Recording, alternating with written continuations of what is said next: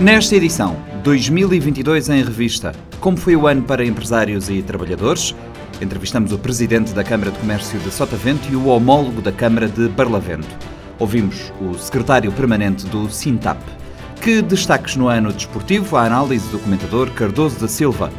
E na cultura, o que nos deixa 2022? Paulo Lobo Linhares ajuda a organizar o melhor dos últimos 12 meses. Está no ar o Panorama 3.0, o seu programa semanal de grande informação.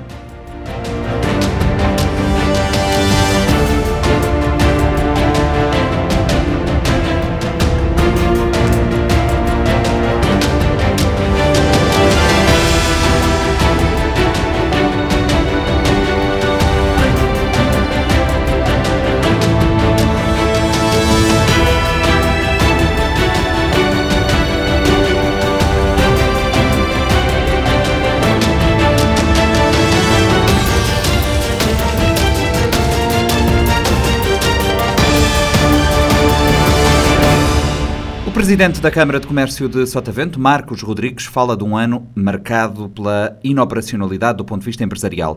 O responsável diz que, devido à situação internacional, Cabo Verde não conseguiu encontrar o caminho para a estabilização do tecido empresarial, do emprego, da criação de riqueza e da transformação necessária do país.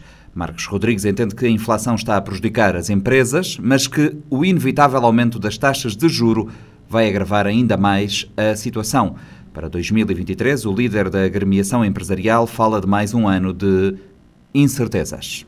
Cabo Verde não depende só de si, depende efetivamente de uma economia global e essa economia global está enfermada de vários problemas e nós sabemos que a questão da guerra da Ucrânia é um dos problemas eh, altamente corrosivo ao desenvolvimento empresarial. Eh, a inflação é uma das eh, situações incontornáveis. Até agora, os países estão a lutar fortemente com esse problema, tentando, enfim, uh, conter uh, essa questão da inflação, que não para, tem, tem estado num sentido galopante e que mata efetivamente as empresas, mata a economia. E hum, já não chegava a questão do Covid, mas depois veio essa questão da, da, da guerra da Ucrânia e veio criar-nos aqui alguns problemas e colocar-nos perante incertezas enormes uh, do ponto de vista da, do investimento e da, e, da, e da própria dinâmica empresarial que pensava logo após o Covid poderíamos, enfim, vencer alguns caminhos e sermos mais rápidos uh, do ponto de vista de desenvolvimento. Todavia, Cabo Verde uh, pode, efetivamente, dar-se como, como nesse processo todo, porque logo após a questão da pandemia e apesar da guerra da Ucrânia, o turismo, que é o motor do desenvolvimento de Cabo Verde, conheceu uh, enfim, um desenvolvimento uh, acima das expectativas. Ou, ou, seja, houve uma resposta muito célere do ponto de vista do turismo, uh, há uma demanda muito grande do, do, do, turismo para Cabo Verde, as estatísticas e, os, e, e as empresas vêm dizendo que as coisas estão a correr bem, mas não é só e apenas eh, esta questão que nos interessa, porque, como sabe, a geração de riqueza, eh, muita gente diz que há um crescimento, efetivamente, económico, eh, que é uma realidade por um lado, mas não podemos esquecer, efetivamente, da, da degradação desse mesmo crescimento através da, da questão da, enfim, de problemas enormes da inflação que come, efetivamente, esse desenvolvimento. Ou seja, por um lado o crescimento, por outro lado a inflação, quando nós pegamos num e noutro e fazemos efetivamente as contas, chegamos à conclusão que não houve efetivamente esse desenvolvimento e esse crescimento económico que nós desejávamos. E isto é nefasto para a continuação, efetivamente, da atividade empresarial, que eh, este ano segue um ano de grandes incertezas e que leva muitos empresários a repensar, efetivamente, a sua questão de investimentos também. A, a inflação uh, foi uh, grave, continua a ser uh, grave para o país, decorrente também de fenómenos internacionais. Em concreto, qual é o efeito que este aumento, esta, esta inflação teve na vida das empresas? Em concreto? Está a ter e vai ter muito mais. Repara, Cabo Verde não tem reagido, efetivamente não tem acompanhado as evoluções dos aumentos das taxas de juros a nível global. Os Estados da América e a Europa têm vindo permanentemente a, aumentar as suas taxas e Cabo Verde tem resistido a essa movimentação. Uh, não vai aguentar por muito mais tempo, porque, como deve calcular, Cabo Verde está indexado ao euro e, consequentemente, depende das demandas e das políticas cambiais e políticas económicas do, da, da Europa e, e, isso vai afetar, e é uma das questões que nós estamos a discutir hoje em dia eh, eh, eh, entre os empresários, que é questão de saber se, apesar da nossa taxa de juros já vinha, enfim, no passado bastante elevado, se sabemos se esta, esta política do Banco Central continuará ou se não. Se houver mexidas na questão da taxa de juros, aumentos da taxa de juros, irá colocar efetivamente numa situação grave a, sustentabilidade das empresas, porque, como sabe, a maioria das empresas vivem hoje em dia de financiamentos bancários e basta mexer efetivamente nas taxas de juros para poder penalizar fortemente uh, a sua estabilidade. Porque, como eu disse muito bem, a questão da, da, da inflação come efetivamente o resultado das empresas, porque as empresas tentam acompanhar a dinâmica uh, do mercado, a competitividade entre as empresas depende da concorrência, da livre concorrência e a concorrência entre as empresas e muitas vezes comem, uh, uh, ou seja, destroem a sua taxa, a sua, um, a sua rentabilidade para poder acompanhar o mercado. E se houver mexidas na taxa de juros, o que irá refletir diretamente na, na, na, performance de desenvolvimento das empresas, e isto poderá trazer-nos aqui problemas graves do ponto de vista de encerramento de algumas empresas e a questão até da, questão de, empregabilidade, que pode não ter aqui sustentabilidade.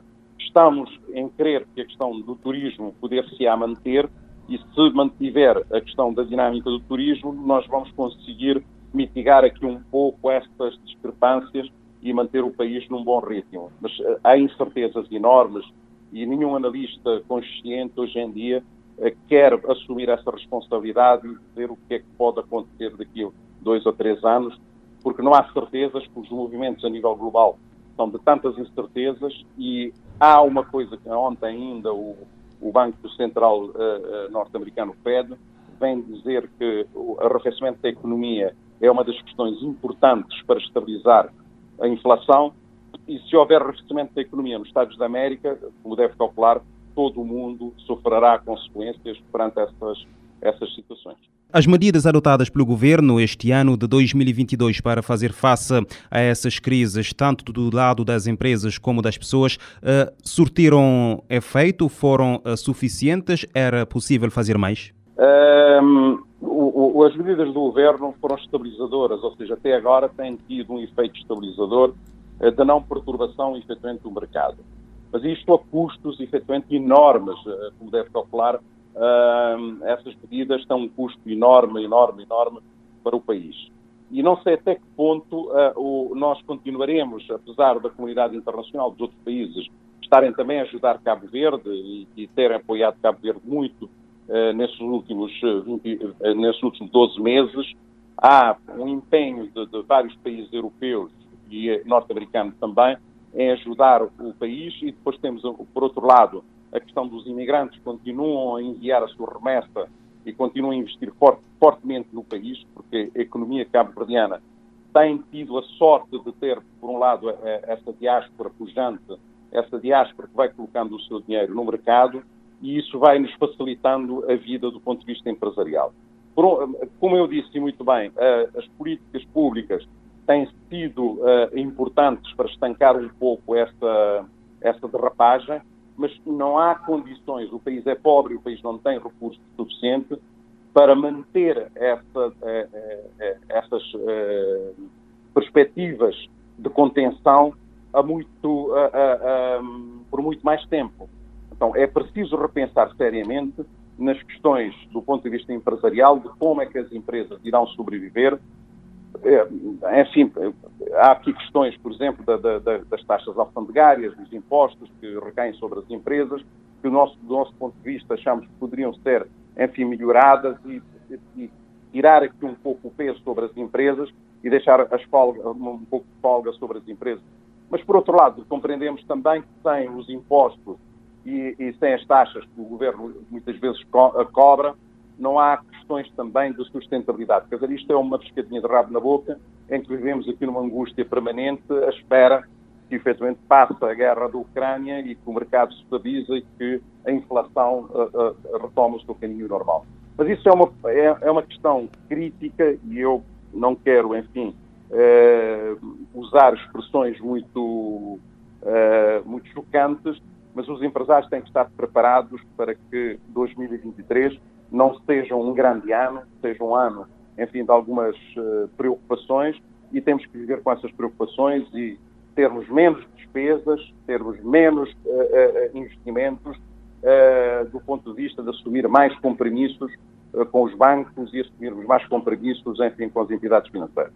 Isso pode também significar menos contratações e, consequentemente, o desemprego vai continuar a aumentar? Obviamente, obviamente. o desemprego em Cabo Verde tem tido, enfim, uma, uma escalada diferente daquela que, que, que eh, se previa, porque tem saído muita, muita, muita juventude eh, de Cabo Verde, quer dizer, eh, quadros qualificados.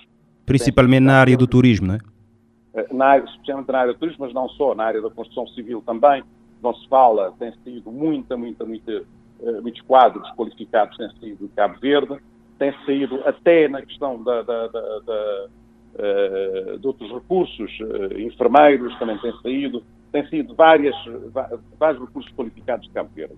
E isto tem permitido que o desemprego qualificado não se verifique em Cabo Verde, porque há essa demanda internacional que tem acolhido efetivamente os jovens com mais qualificação. O desemprego que existe é nos recursos não qualificados, maioritariamente, em que deve haver, enfim, uma, uma política pública de um esforço para qualificar esses, esses jovens, eh, porque eles estão qualificados, as, as, empresas que existem no mercado nacional ainda podem absorvê-los e alguns poderão encontrar as suas vidas fora do mercado interno, fora do mercado cabo-verdiano. Marcos Rodrigues, também temos uh, outra questão que é crónica em Cabo Verde, que também uh, não contribui para o desenvolvimento empresarial do país, que tem que ver com a questão dos transportes interilhas. Esse é o, esse é o, é o problema eu não, não, sei, não sei o que é que eu posso dizer sobre isso, quer dizer, é um dos problemas que mais, mais afeta uh, todo, todo esse desenvolvimento que nós estamos a falar. Porque sem transportes não há mobilidade, sem, sem transportes não há transportes de mercadoria, sem transportes não há aproximação, sem transportes não existe efetivamente uh, agendamento e programação de nada, e isto leva-nos a estar em cada ilha como se fôssemos um território independente do outro, um do outro, não é? E estas questões são questões uh, que nós temos que ver uh, com, alguma, com alguma atenção e o Governo tem que uh, colocar também aqui um acento tónico e, de uma vez por todas, encontrar uma solução definitiva para a questão dos transportes internos, marítimos e aéreos, que possa, efetivamente, ajudar o tecido empresarial e as pessoas. Porque um empresário quer ir, por exemplo, de, de uh, por exemplo, do Fogo para Santo Antão ou do Fogo para São Nicolau, é muito mais difícil do que sair do Fogo para ir, por exemplo, para a França ou ir, por exemplo, para os Estados Unidos da América. É inaceitável esse tipo de, de, de situações e nós temos que trabalhar fortemente e os empresários devem fazer pressão. Nós devemos, enfim, colocar isto na nossa agenda uh, das nossas preocupações, porque sem transporte nós não conseguimos. Não há, não há razão, por exemplo, que um produto chega de Portugal à praia, a Santiago, e que esse produto, ao chegar, por exemplo, a São Nicolau, chega pelo dobro do preço que, que é colocado na praia. Não há, não há, não há condições de, de, de desenvolvimento a esse nível. Nós temos é que criar aqui políticas eh, eh, que possam efetivamente assegurar que os produtos que chegam à praia possam chegar às outras ilhas a um preço razoável para ajudar a desenvolver a economia. Mas também chegam a hora, chega, chega tempadamente, e que os empresários também consigam meter no avião e irem visitar os seus clientes nas outras ilhas e terem a certeza que regressam no dia em que programaram. Este problema dos transportes é um problema que é nacional, que é um problema que todos nós sabemos e que vamos ter que trabalhar fortemente para ver se conseguimos vencer esse, essa questão, quer dizer, sem, sem sem a superação disto, nós não vamos ter, enfim, desenvolvimento económico e as empresas não podem não se pode pedir muito mais às empresas sem resolver esse problema de fundo. Para fecharmos, uh, quais são as expectativas empresariais e económicas para uh, o próximo ano? Alguma contenção, uh, termos, os empresários são homens de desafios e sabem muito bem lidar com os, com, com os processos críticos e é nos momentos de maiores dificuldades que nasce a luz e nós temos a certeza de que os empresários estão informados hoje em dia e eh, são, são homens que procuram as informações sobre o desenvolvimento empresarial a nível global e já perceberam e estão a entender que, efetivamente, os, os analistas internacionais, os economistas internacionais e os vários players no mercado internacional têm dado indicações de que não há uma garantia sólida que o próximo ano será melhor que este.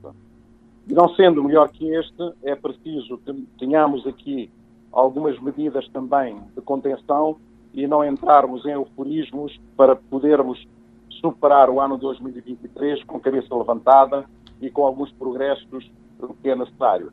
Não termos grandes euforismos e não entrarmos em, em, em certos grandes negócios que apresentam incertezas para que o ano 2023 seja um ano de estabilidade, pelo menos para as empresas que estão no mercado. Mais otimista está o presidente da Câmara de Comércio de Barlavento, Jorge Maurício, afirma que, apesar da situação difícil e conturbada, o PIB cresceu em 2022 e o turismo aumentou. O líder empresarial espera uma inflação generalizada e galopante, pelo menos no primeiro trimestre do próximo ano, em decorrência da guerra na Ucrânia. Maurício considera, contudo, que é preciso ter confiança. Um ano muito difícil, com, com várias vicissitudes, mas mesmo assim ainda positivo e melhor que os dois anos anteriores.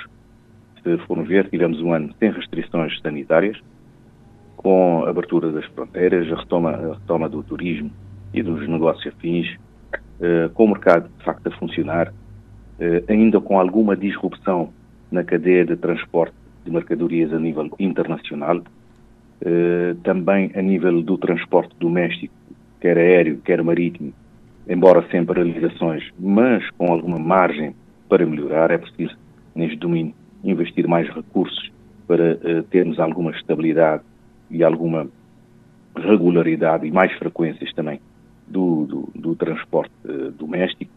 Uh, a retoma do turismo, naturalmente, trouxe um outro alento à economia, a hotelaria funcionar em pleno, o comércio, a restauração. Nós tivemos o regresso também dos eventos, a, a economia de eventos, a criatividade em Cabo Verde é muito forte.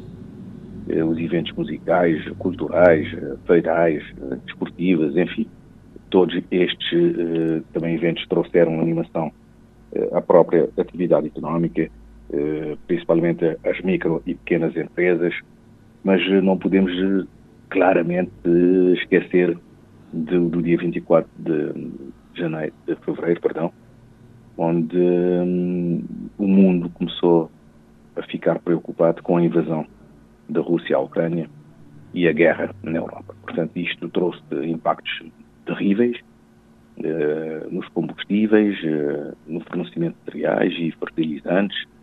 Uh, isto gerou uma inflação generalizada, generalizada, eh, com, com um impacto muito forte eh, na economia mundial, portanto estamos a viver um período muito conturbado, mas mesmo assim, mesmo assim, nós tivemos um, crescimento, a reposição e o crescimento do PIB, portanto tivemos um PIB a crescer entre 4% e 8%, o que já não é mau, eh, depois de termos tido dois anos muito difíceis, tivemos mais emprego, também com a abertura das fronteiras do, do turismo, dos hotéis, eh, da restauração, o emprego também começou a normalizar, mas de facto foi um, um, ano, um ano difícil. Houve ainda o fim das moratórias eh, bancárias, isto traz alguma dificuldade eh, às empresas que estavam a funcionar neste regime.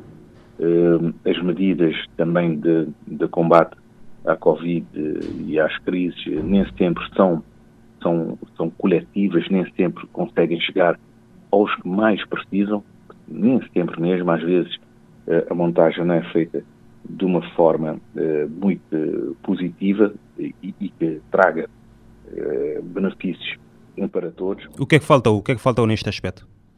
Uh, neste aspecto está claramente o, o, o, sistema de acesso. O modelo de acesso não é, não é, não é conveniente. Vejamos um exemplo muito claro. Quem vai pedir uh, apoio, ou quem se candidata aos programas de apoio, é quem esteve fechado, parado, quase em falência, ou sem capacidade de, de fazer negócio, e com resultados negativos.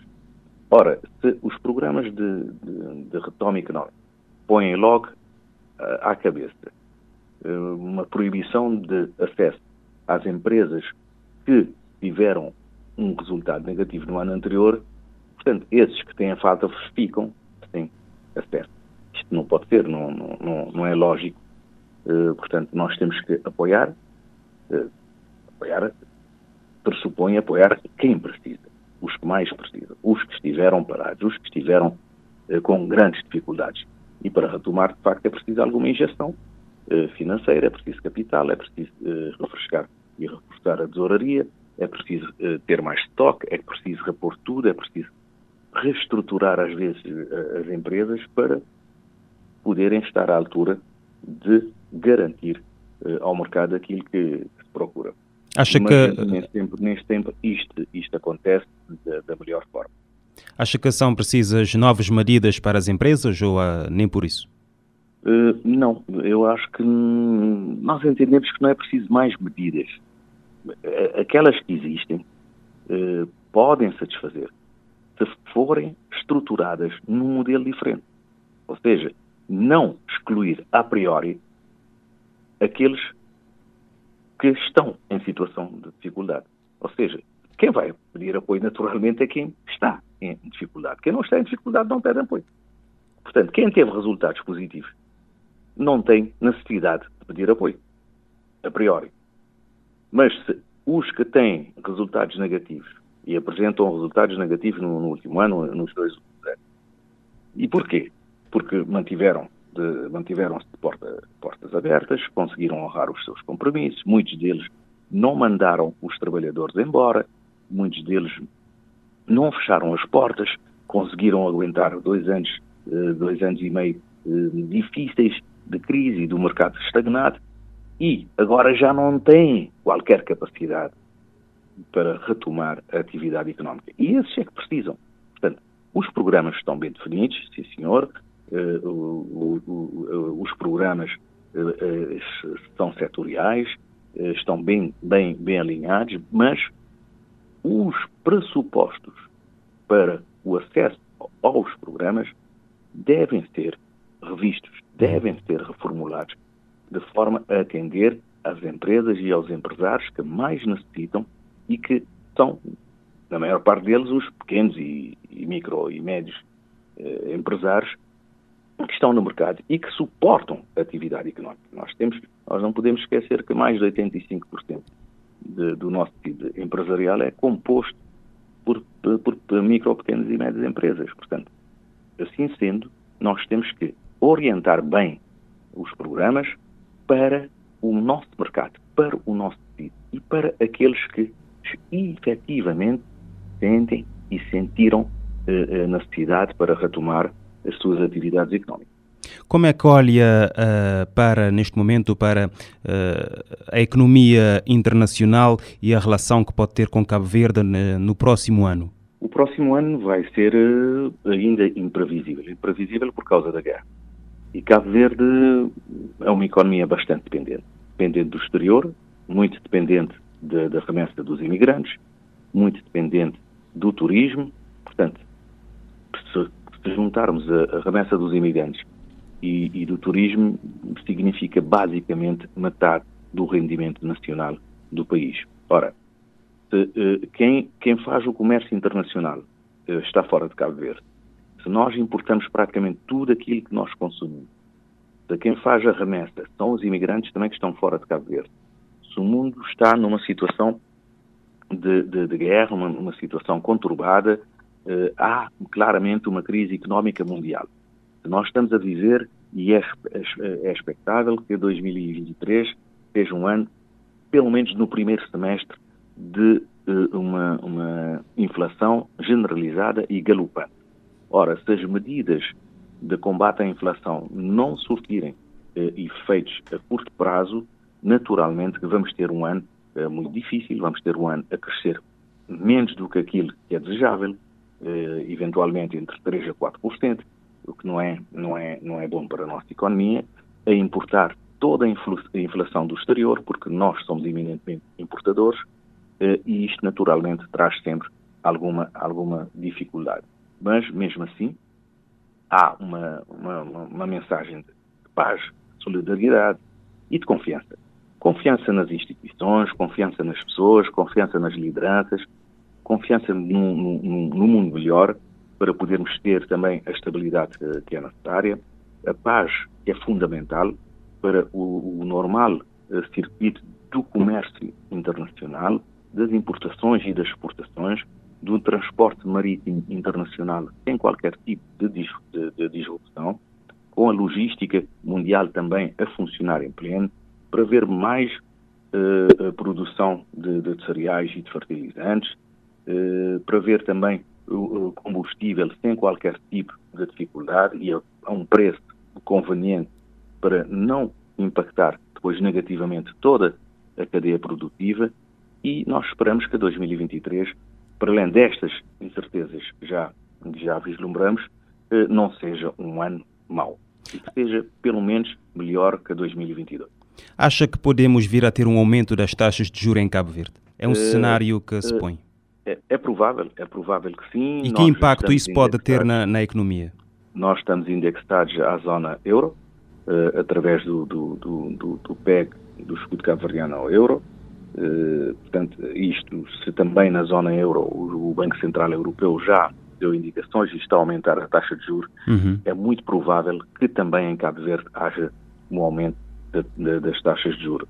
Ora, isto, isto tem impactos porque é, é preciso, é, não é feito por vontade, é, às vezes é o próprio mercado assim a o exigir, é que exigir que haja menos massa monetária a circular no mercado para evitar tendências inflacionistas. Portanto, se há tendência de inflação generalizada, também, em termos macroeconómicos, há sempre ferramentas para isto. E uma delas é exatamente o aumento das taxas de juros, o que já se, já se vê nos Estados Unidos, já se vê na zona euro e, naturalmente, em Cabo Verde poderá, poderá sim haver uh, taxas de juros.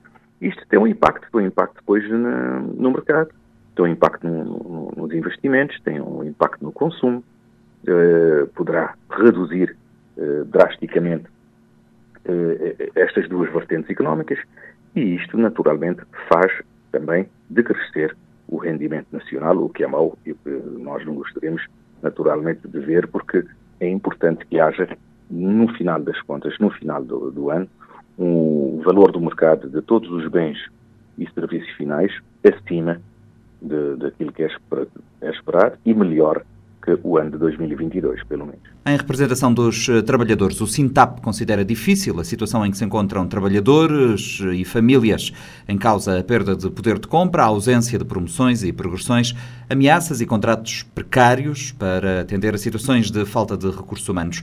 Declarações feitas eh, pelo secretário permanente do Sindicato dos Trabalhadores da Administração Pública, Luís eh, Fortes, em jeito de balanço deste ano.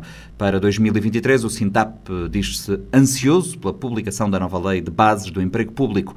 O sindicato espera que todas as pendências de promoção da administração pública sejam atendidas no novo PCCS e na lista de transição. Do ponto de vista de, do clima laboral a nível do país, nós, nós consideramos que eh, os trabalhadores cabo-verdianos da parte da administração pública, principalmente os do quadro comum, estão uh, numa situação muito difícil. Uh, primeiro porque perderam poder de compra, não conseguem ter uma promoção e progressão em condições, não há concursos para promoção e progressão, eh, não há reintegração, eh, as pessoas vão para a reforma e as outras ficam doentes, mas não há substituição e os trabalhadores ficam sobrecarregados.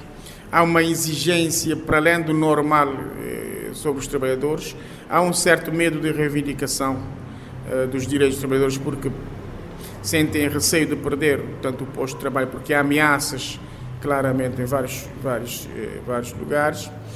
E há um contrato, um, uma, há uma prática de contrato de prestação de serviço que é um recurso que o, o próprio governo está a utilizar de forma, digamos assim, muito precária para atender uh, a situação de trabalhadores, portanto, para, para atender a situação de falta de recursos humanos. Mas esses contratos são feitos uh, para a prestação de serviço, mas não, uh, digamos, não cumprem os requisitos de um, de um, trabalho de prestação de serviço, porque são trabalhos que carecem de, de, de permanência regular, né? não é um, um, serviço, prestação de serviço que é de um momento próprio e pronto, acabou-se, mas é, precisam, é um, é um trabalho permanente. Então, este contrato não serve, para além também não garante, portanto, uh, digamos, a condição do trabalhador se sentir garantido no trabalho e, digamos, estabilizado no trabalho, porque é um contrato de dois meses, três meses, e isto na, na administração pública é muito difícil para o trabalhador que esteja nesta situação.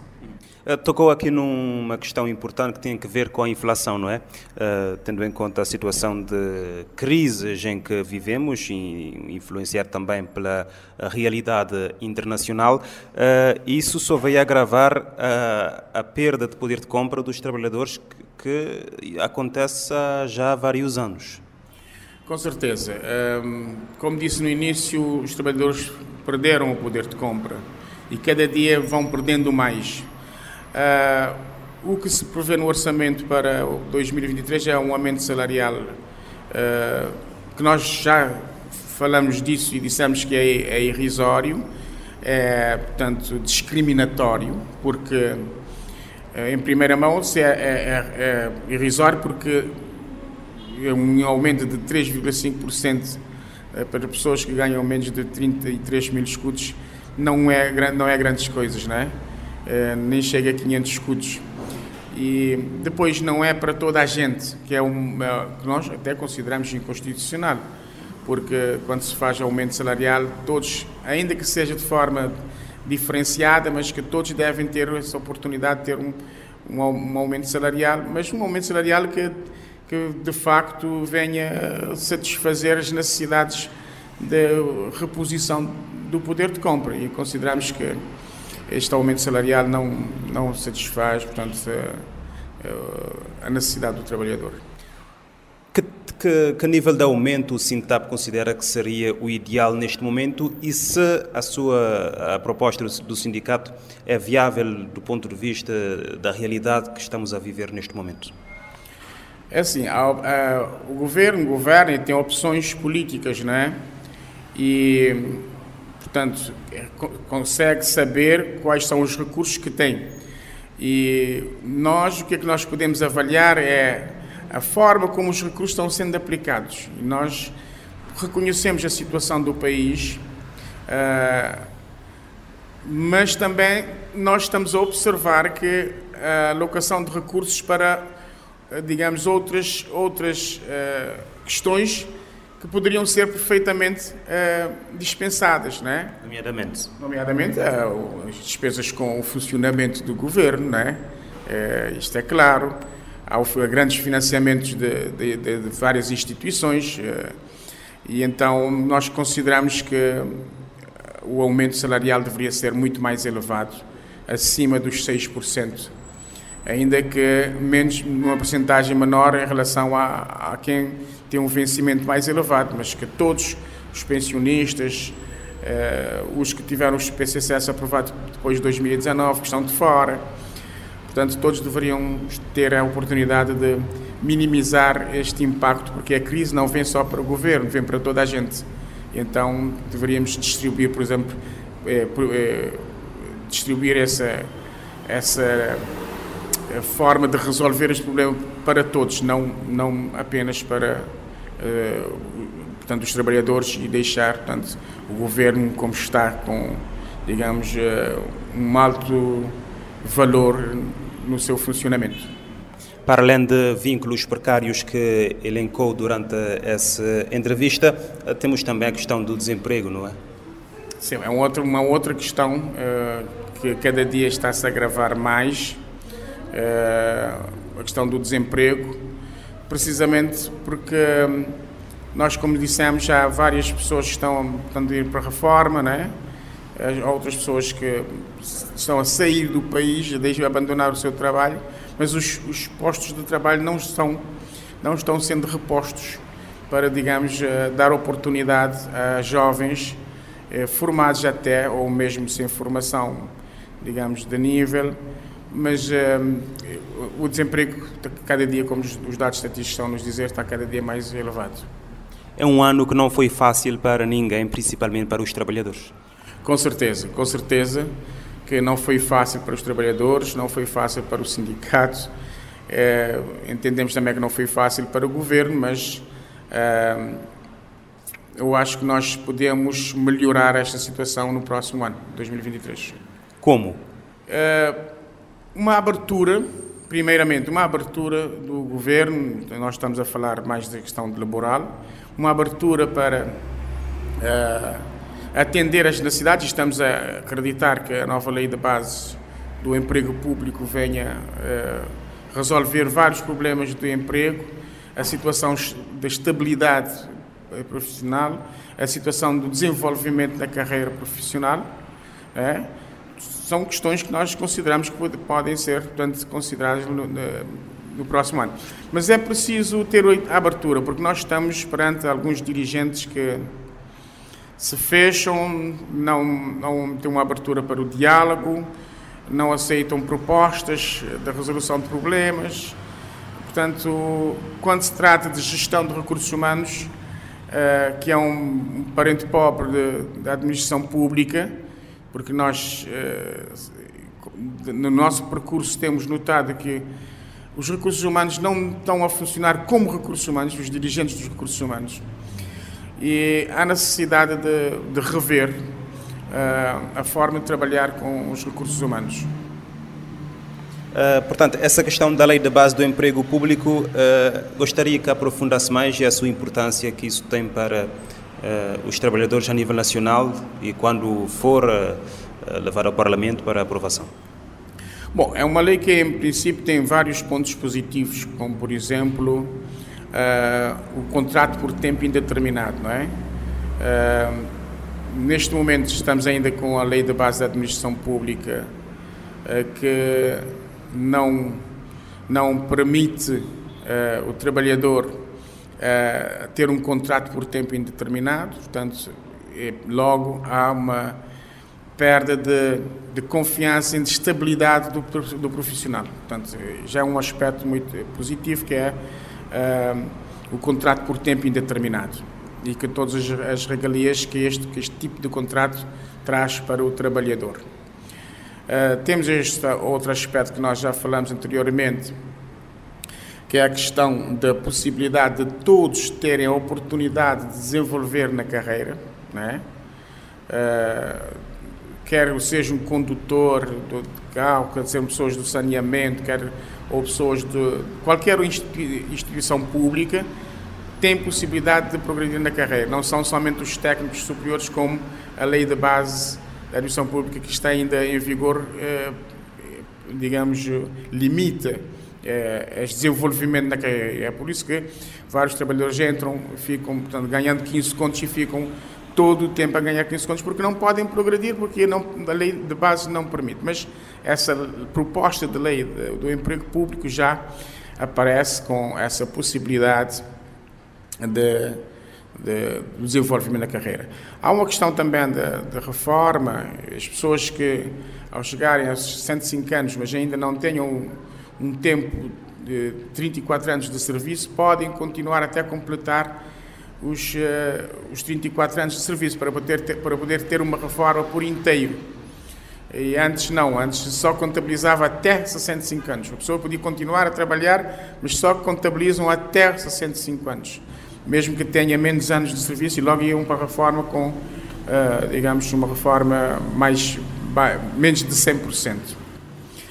Um, há outros aspectos que precisam ser também revistos dentro deste, deste, desta proposta que é a questão da aptidão para, para o desempenho das funções da administração pública, para as pessoas que já estão, estão no sistema que não podem ser excluídos, né?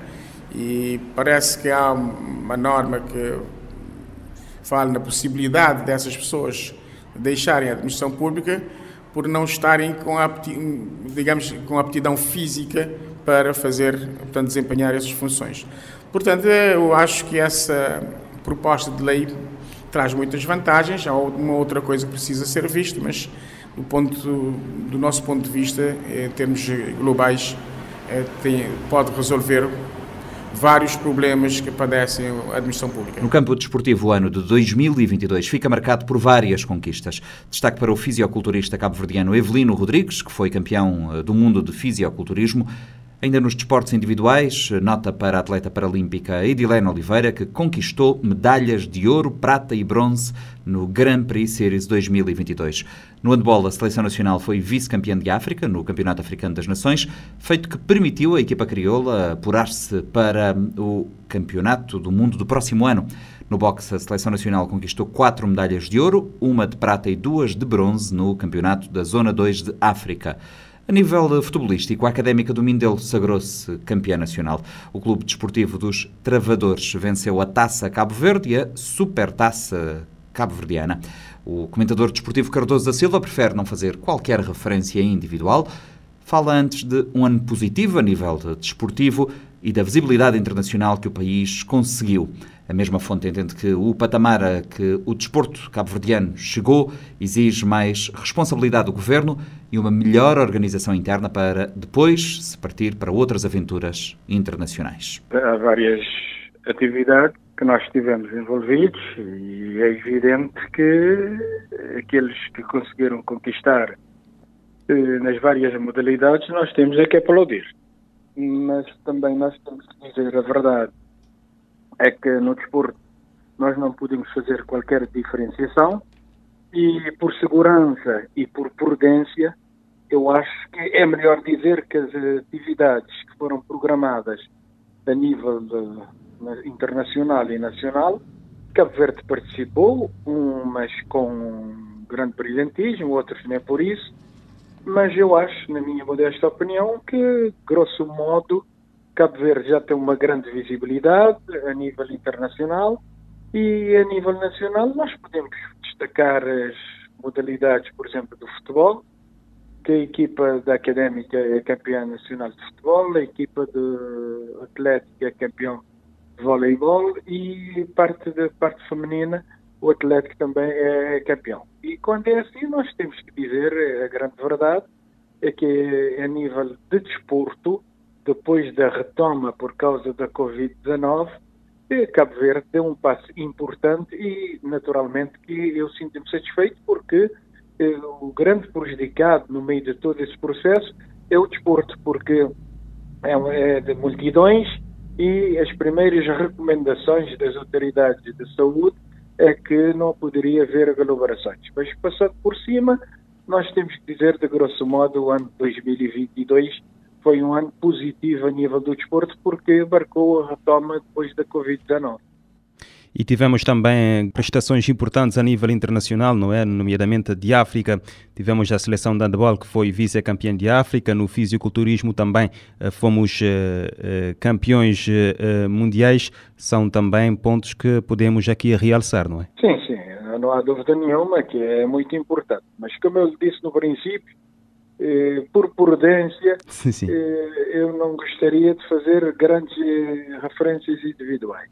E até, inclusivamente, eu poderia dizer que a nível do culturismo, a nível de campeão do mundo, até senti uma grande felicidade, porque quem foi campeão é filho de uma prima direta minha, obviamente que a minha felicidade, independentemente de ser cabo-verdiano, é de ter de, de, um, de um primo meu em segundo grau, porque eu sou primo direto é da, da, da mãe, é claro que eu fiquei altamente satisfeito, por causa da parte familiar e também por parte cabo-verdiana. E a nível de handball, naturalmente, nós marcamos diferença. No basquetebol, independentemente de, de, nós não termos chegado muito longe, mas também damos um ar da nossa graça. Isso quer dizer que o desporto mais importante, que o desporto de Cabo Verde, está no, seu, no bom caminho e é evidente que exige mais responsabilidades do próprio governo que tem que financiar, porque de outra forma nós não temos a mínima hipótese, porque as deslocações, os estágios, eh, as convocatórias, se tem que começar a pensar melhor porque não é correto, não é justo. Nós estamos praticamente eh, em cima das viagens para deslocar para um país ou para outro e ainda ficar a perguntar, nós não temos dinheiro para isto, nós nem temos dinheiro para isto. E Cabo Verde entrou numa linha e numa responsabilidade que o desporto tem que ser considerado um grande parente da sociedade e nunca mais o parente próprio da própria sociedade. Porque eu tive um grande amigo, que é o Joaquim Ribeiro, foi um grande dirigente desportivo, que me dizia sempre, Cardoso Silva, olha, é, o, considero o desporto parente pobre da sociedade que até os, as pessoas que trabalham no desporto a folha de vencimento é a última folha. Mas ele me dizia isso, sempre, eu recordo isso sempre. E batendo nesta tecla, nós temos que dizer o desporto tem que ser um parente especial da sociedade porque dá um grande impacto e tem dado grande visibilidade a Cabo Verde. Como é que acha que o Estado pode se organizar para que o financiamento para o desporto seja eh, realmente uh, maior e que uh, quando temos equipas ou atletas que vão lá fora representar Cabo Verde não fiquem à espera ou a enfrentar essa dificuldade se vão ou não, porque há situações mesmo que não têm meios para pagar as deslocações? Bom, eu continuo a defender. Qualquer delegação, qualquer caravana tem que ter um número limitado. Não é a vontade de cada um que fulano tal ou cicrano tem trabalhado muito para o desporto e que merece ser compensado. Uhum. Este é o primeiro ponto, que é um projeto. Tem que apresentar um projeto. Apresentando um projeto, ou decidem a bem ou a mal. Mas porque eu continuo a defender o seguinte, é que nós temos que organizar melhor internamente. E depois partir para outras aventuras. E com uma organização a 100%, com uma perfeição correta, estou convencido que o governo tem que apoiar. Porque tem apoiado, atenção, não estou a dizer que não tenha apoiado, tem apoiado, mas temos que partir de um pressuposto que eventualmente vamos participar com o handball, vamos participar com o basquetebol, vamos participar com o futebol, vamos participar com qualquer outra modalidade. Não se pode é aceitar, sabendo que vão representar Cabo Verde, as pessoas utilizando agora este meio de comunicação que é funcional, que é as redes sociais, escreverem que nós vamos viajar depois da manhã ainda não temos dinheiro das passagens ou nós não temos dinheiro para pagar a delegação toda. Uhum. Isto tem que ser coordenado porque dá uma má imagem do próprio país porque tem que comunicar para o país onde nós vamos competir. Tem-se que comunicar quantas pessoas vão na caravana. Tem-se que comunicar que, de facto, nós saímos dia 3 e chegamos no dia 4 às 6 horas. E como ainda tem situações que nós não temos o dinheiro e a verba disponível para fazer a deslocação, ficamos nesta grande decisão e até cai mal para Cabo Verde, porque se eventualmente para uma grande competição, como já tivemos, e, e nós, o problema de Cabo Verde neste momento é que não pode voltar atrás. Porque nós já tivemos em Jogos Olímpicos, nós já tivemos em competições, por exemplo, Cannes, já tivemos em outras competições internacionais, obviamente que agora temos que seguir em frente. Uhum. Já tivemos também este ano no desporto paralímpico que uh, Cabo Verde conseguiu quatro medalhas, não é? Nesse desporto individual. Acha que também uh, já fez referência ao desporto uh, de uma forma geral, mas relativamente aos atletas, aos desportos individuais, acha que é preciso também mais investimento, uma melhor atenção, porque são modalidades que têm trazido medalhas para Cabo Verde? Eu estou perfeitamente à vontade em falar do desporto paralímpico, do desporto adaptado, porque eu não sei se tu sabes, eu organizei o primeiro festival de atletas com, com necessidades especiais aqui em São Vicente. Uhum. E por isso eu estou perfeitamente à vontade e dou todo o apoio a esta camada do desporto porque eles precisam. E já apoiei, já fiz galas onde homenageei uhum. a Edilene, que é aquela miudinha que tem Conseguiu o ouro, não é? Visuais, e ela trouxe várias medalhas e até me dedicou uma das medalhas. Mas a grande verdade é esta. Nós temos, repito, temos que organizar melhor para que o governo se sente na obrigação de ter mais responsabilidades em relação a qualquer tipo de esporte. Quanto mais essas pessoas que têm necessidades especiais, e obviamente que é um motivo de grande orgulho, é um motivo de grande felicidade, como eu já senti pessoalmente eh, com este festival que eu fiz de atletas com necessidades especiais, porque dá uma emoção diferente, dá uma sensação diferente e, obviamente, aquelas pessoas que têm essas necessidades, quer familiares, quer irmãos, quer primos, quer pais, quer, enfim, é, é uma grande felicidade porque necessitam mesmo. E a partir daí, eu acho que a façanha que têm feito ao longo desse tempo, não só este ano, eu acho que o desporto adaptado, o desporto paralímpico, merece também todo o apoio, não só do governo, mas também da própria sociedade. Hum. O que é que se espera uh, para o desporto no próximo ano? Eu, eu espero um desporto melhor, em todos os aspectos, em termos de organização, das participações internacionais, das participações nacionais, e temos que pensar que o desporto faz parte desta sociedade que é a sociedade cabo-verdiana, porque eu, muitas pessoas, antigamente, agora não tanto, defendiam que, por exemplo, atletas que vivem lá fora não deviam representar Cabo Verde. Mas eu estou à vontade porque eu sempre defendi. Desde que não seja, desde que o atleta tenha nacionalidade cabo-verdiana, está em condições, ou aqui nos Estados Unidos, em Portugal, em França, Holanda, etc., etc., tem todo o direito legítimo de defender as cores nacionais. E já sabemos que as cores nacionais estão na moda. E a partir daí, na minha modesta opinião, eu acho que o governo deve estar como um grande parceiro de todas as modalidades para que a gente possa ter melhor desporto. Mas para ter melhor desporto, eu repito, tem que ter melhor organização, tem que haver pessoas que sabem o que querem realmente em relação às suas modalidades, não é só chegar na hora uma semana antes, duas semanas antes, e pedir ou escrever uma carta para o Sr. Ministro do Desporto, dizendo ao PIDJ, que é o instituto que eu também dou os parabéns, porque eu sempre defendi um instituto em Cabo Verde, e nós vamos para tal país, nós precisamos de verba tal, às vezes não têm disponibilidade orçamental para cobrirem esses determinados eh, eventos. E, e, a partir daí começam o choque entre eh, as mensagens vão passando através das redes sociais e, obviamente, cria um clima de mal-estar. Eu quero um desporto de diálogo, um desporto com projeto, um desporto bom e cada vez mais um desporto melhor para Cabo Verde. E apesar de ter sido um ano de desafios para o setor cultural, 2022 foi sobretudo um ano de criatividade.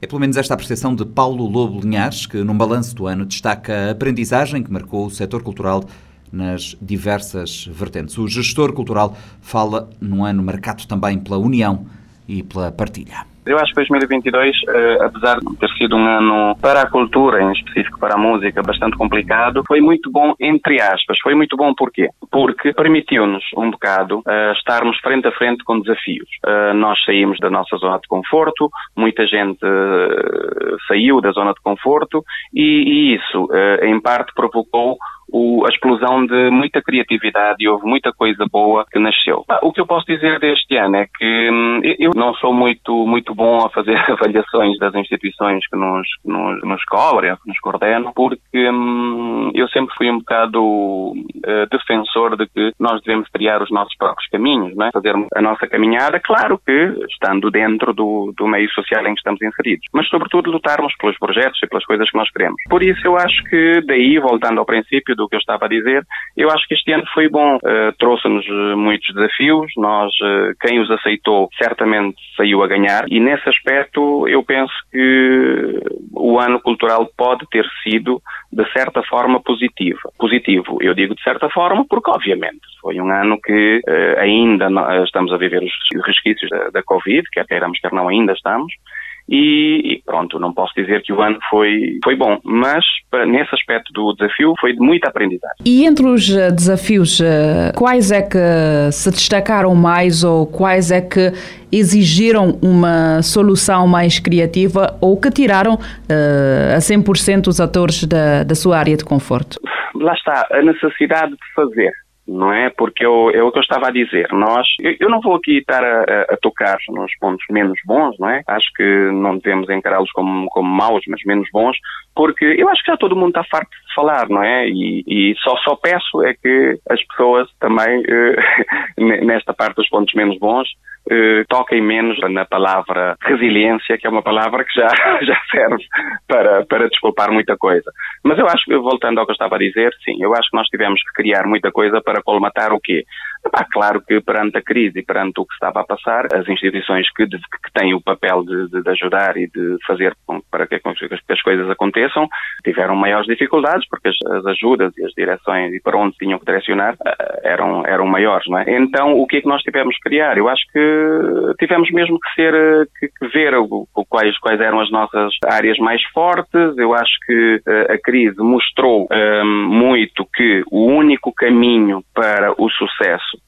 cultural é a partilha, a partilha entre músicos, entre a classe musical, entre, pá, entre todos os que lutamos pela cultura, Uh, e quem encontrou uh, pessoas com as quais se identificaram os mesmos pensamentos, eu acho que conseguiu ultrapassar ou conseguiu dar a volta a esses momentos menos bons. Entre os vários pontos que marcaram o setor uh, durante a paragem forçada devido à pandemia e depois na retoma, tem que ver com a questão da sustentabilidade da programação a longo prazo e também do trabalho de equipa. Ouvimos muito no meio do que com a pandemia as pessoas passaram a olhar mais ou de uma forma diferente para aquilo que o todo consegue fazer uh, unindo esforços e colmatando uma ou outra lacuna uh, própria da, da, insularidade e de um, meio, um mercado pequeno como é o nosso caso. Concordo plenamente. Agora, o importante, se me permite, o importante é exatamente é nós termos consciência disso. Nós termos consciência de que a única hipótese é juntar e partilhar e não ter medo de partilhar. Ainda há dias eu estava a ouvir uma, uma entrevista com o maestro Carlos Matos. Faço aqui um parênteses, foi exemplo do que a junção tanto de competências pôde fazer com, com o disco que ele fez com o piano solo não é? Foram, foi foi o,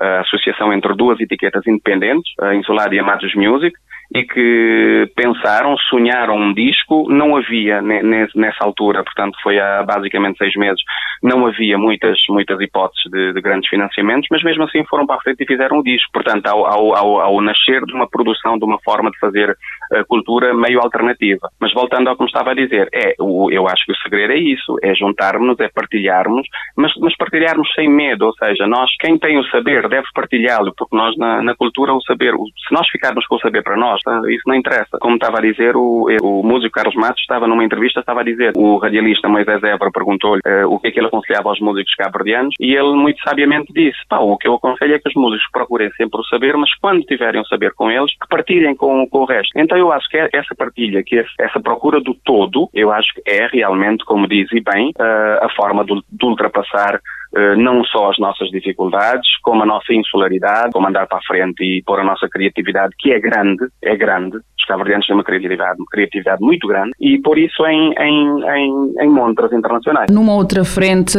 quais é que destacarias como os grandes lançamentos ou momentos a nível cultural, aquele que consideras que marcou 2022? Houveram coisas boas, foram nos ajudando. As ajudas, quanto mais, se houvesse mais, melhor, mas como eu disse, eh, nós temos que contar eh, com, com, as que houver. E então houveram ajudas interessantes. Por exemplo, não, nós não podemos ser, eh, ser ingratos a ponto de não focar, por exemplo, os editais que o Ministério da Cultura fez para fomentar o lançamento de vídeos, a proteção da música tradicional, financiamento de alguns projetos, mesmo que em pontos pequenos, mas, mas houve. Uh, há outra instituição que eu também não posso deixar de exaltar, que é, hum, pronto, a Procultura. A Procultura e o está ligado ao Instituto Camões financiou muitos projetos, financiou, pôs a concurso, não é? Muitos projetos na área da cultura, na área da música, que levaram muita coisa que ajudaram-nos muito a, a, levar muita coisa para, para a frente. Também houve instituições, para além do Ministério da Cultura, que já tinha falado há bocado, houve instituições que estiveram muito presentes. Eu realço aqui o papel da SM. A SM tem, tem sido sempre o guardião, o guardião do, portanto, dos músicos, dos direitos autoriais e, e tem feito muito pelos músicos. Ainda em relação ao que se tem falado muito ultimamente no esboço do elaborar do Estatuto de Trabalhador para o músico, acho que é positivo o que aconteceu. O que aconteceu começa-se a ver uma luz ao fundo do túnel no Estatuto de Trabalhador para os músicos, porque isso é um dos pilares que nós precisamos.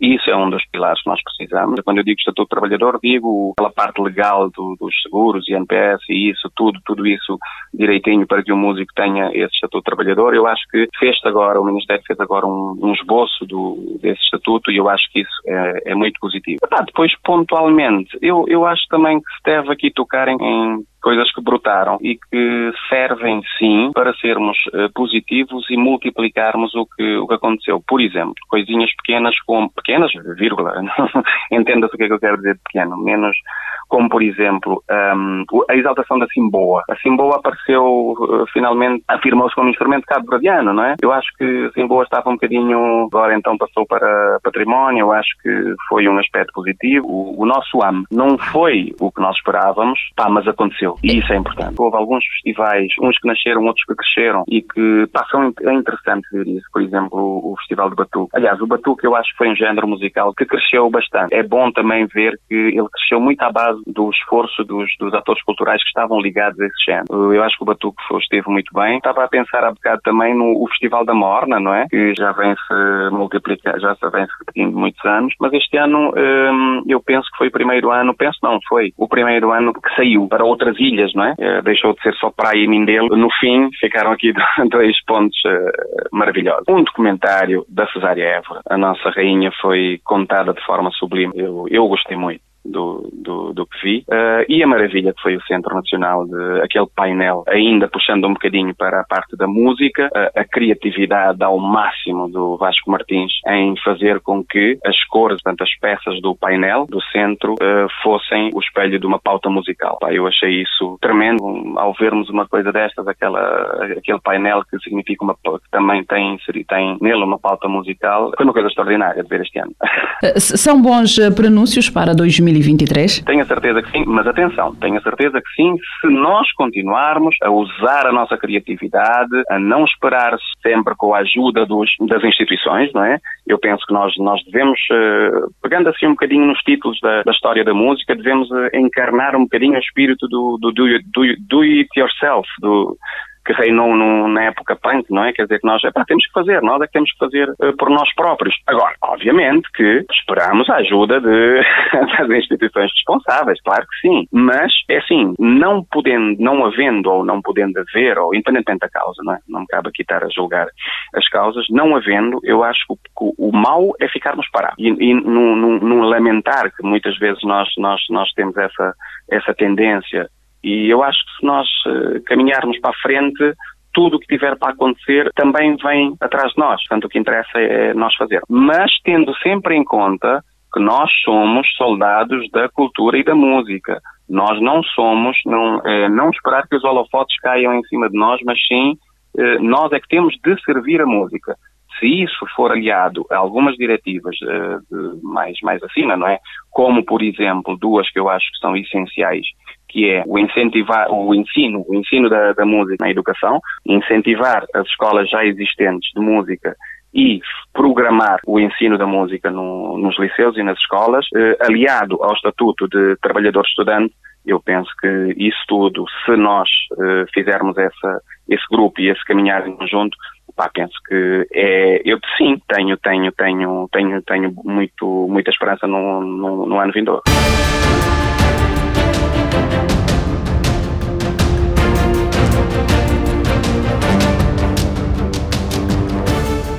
Panorama 3.0 é o programa de grande informação da Rádio Morabeza, disponível em diferentes horários e frequências. Estamos também nas plataformas digitais em formato podcast e ainda no site da rádio em radiomorabeza.cv. Esta edição contou com a colaboração dos jornalistas Fredson Rocha e Lourdes Fortes. Eu sou o Nuno Andrade Ferreira. Até para a semana, no Panorama 3.0, o seu programa semanal de grande informação.